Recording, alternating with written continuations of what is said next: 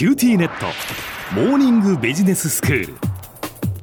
今日の講師はグロービス経営大学院の広瀬聡先生です。よろしくお願いいたします。よろしくお願いします。先生今日はどういうお話ですか？はい。これから5回にわたって平成と令和を代表する日本の経営者の皆さん、えそこから私たちは何を学ぶことができるんだろうか、あるいはリーダーとしての姿勢に対してどのような学びを得ることができるのか、そういったことを皆さんと一緒に考えられればなというふうに思っております。はい、まあ、平成令和の日本を代表する経営者、まあ、何人かねこうパッとこう思い浮かぶ方がいらっしゃいますけれども。はい、最初はですね皆さんもよくよくご存知の孫正義さんについて少しお話をしたいと思っています。孫さんですか。はい、実はあのもうねかれこれ20年以上の昔なんですけれども、私自身がコンサルタントとして、孫正義さんのプロジェクトに参加をさせていただいたことがあるんです。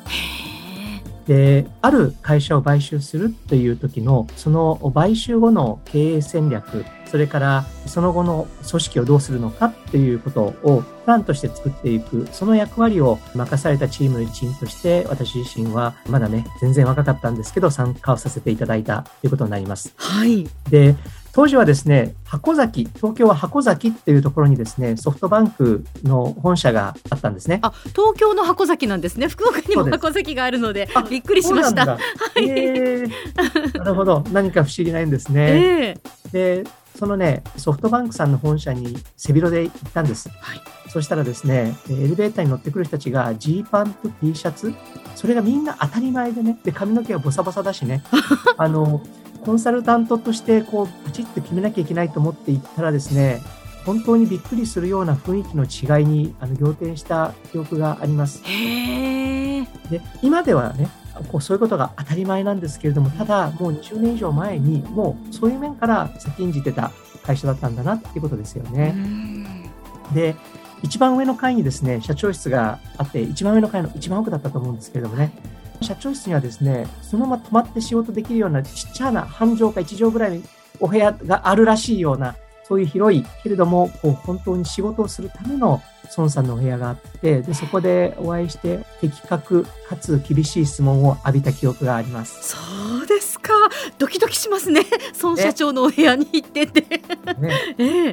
今はもっと有名ですけど、ただあの当時もですね、やっぱりこう注目される若手経営者で、面白かったのはですね、自分の周りに若手のリーダーを置かれて、自分の意思決定を必ず聞かせていて、でね、2人いつもそばに置いてたんですよね。で、すべての会議に一緒にさせてで、そうやりながら次世代のリーダーを育てようとしてたところもですね、ああ、面白いな、そういうことも先々も考えてるんだな、ということを強い印象を受けました。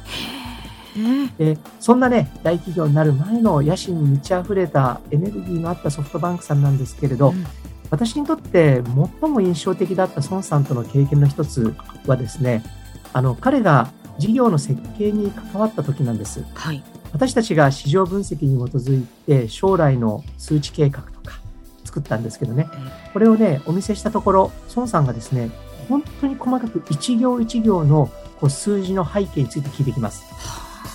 例えば、売上に関しては、ここはもっと顧客あたりの売上高を改善できるんじゃない？一人の顧客あたりの売上はいくら？それから平均値は？それから最高は？最低は？っていったことを細かく聞いてきます。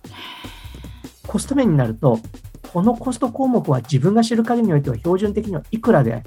この前提は保守的すぎる。私だったらもっとここまで下げられるよ。と言いながら、じゃあちょっとこの数字変えてとかって言って、こうね、エクセルを見ながら、彼が一個一個の行について自分の意見を入れて、数字をこう修正していくんです。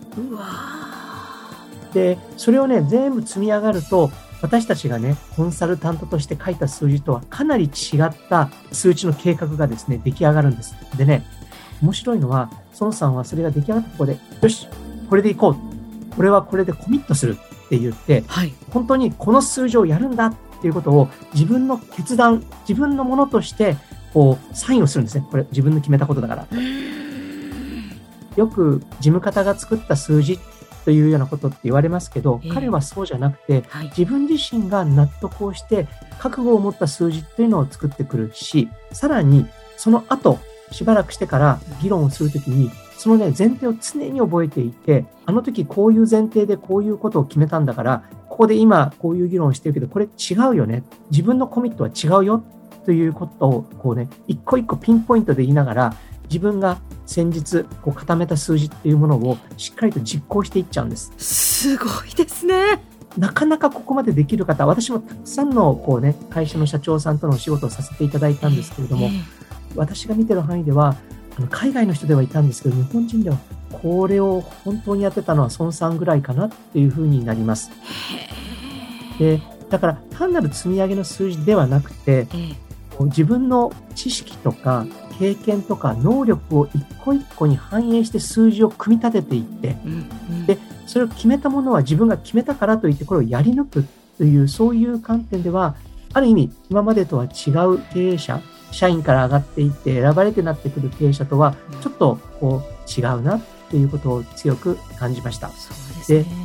はい。そういったこう自分の言葉と理論に裏打ちされた言葉で語りますので、彼の言葉っていうのはやっぱり重いんです。かつ、やはり私たちも聞いていても、あこの人は自分で覚悟を持って、あるいは根拠を持ってこの数字語ってるなという点では、やっぱりリアリティがあったなそういったこう現実主義といいますかリアリズムの強さっていうのがありながら一方ではインターネットを通して世の中を変えてやるんだっていう高い志のこの2つがね極めてよくバランスされて高いレベルにあったんです。はあ すごい聞けば聞くほどやっぱりすごいですね。ねえー、だからこう彼はですねいろんな日本の当時の経営者の方々をお会いになって多くの方が孫さんのファンになっていくんですよね。この会社のトップと話をして納得してもらったよ、みたいなことが、え、こ、こんな会社の人も納得してもらっちゃったんですか？みたいな、そんなことがですね、何度もあったっていうところが非常に印象的でした。では先生、今日のまとめをお願いいたします。はい。孫さんを題材にお話をさせていただきました。経営者としての説得力とか重みってどうやって持つんだろうな、いろんな方悩んでらっしゃると思います。これは高い志だけではなくて、徹底したリアリズムに基づいて合理的な判断ができるこのね高い志とリアリズムっていうこの両方が必要だったからこそ渋沢栄一さんが論語とそろばんという言葉を使っていらっしゃったのかもしれません。今日の講師はグロービス経営大学院の広瀬聡先生でした。どうもありがとうございました。ありがとうございました